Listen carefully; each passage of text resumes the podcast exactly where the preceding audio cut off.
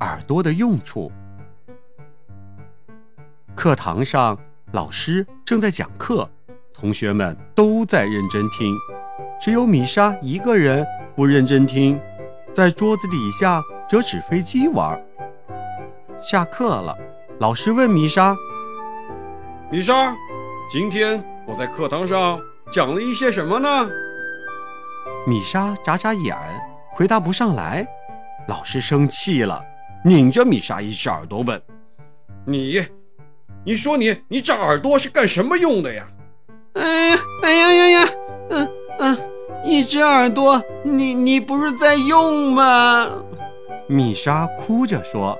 老师问：“那么另一只耳朵呢？”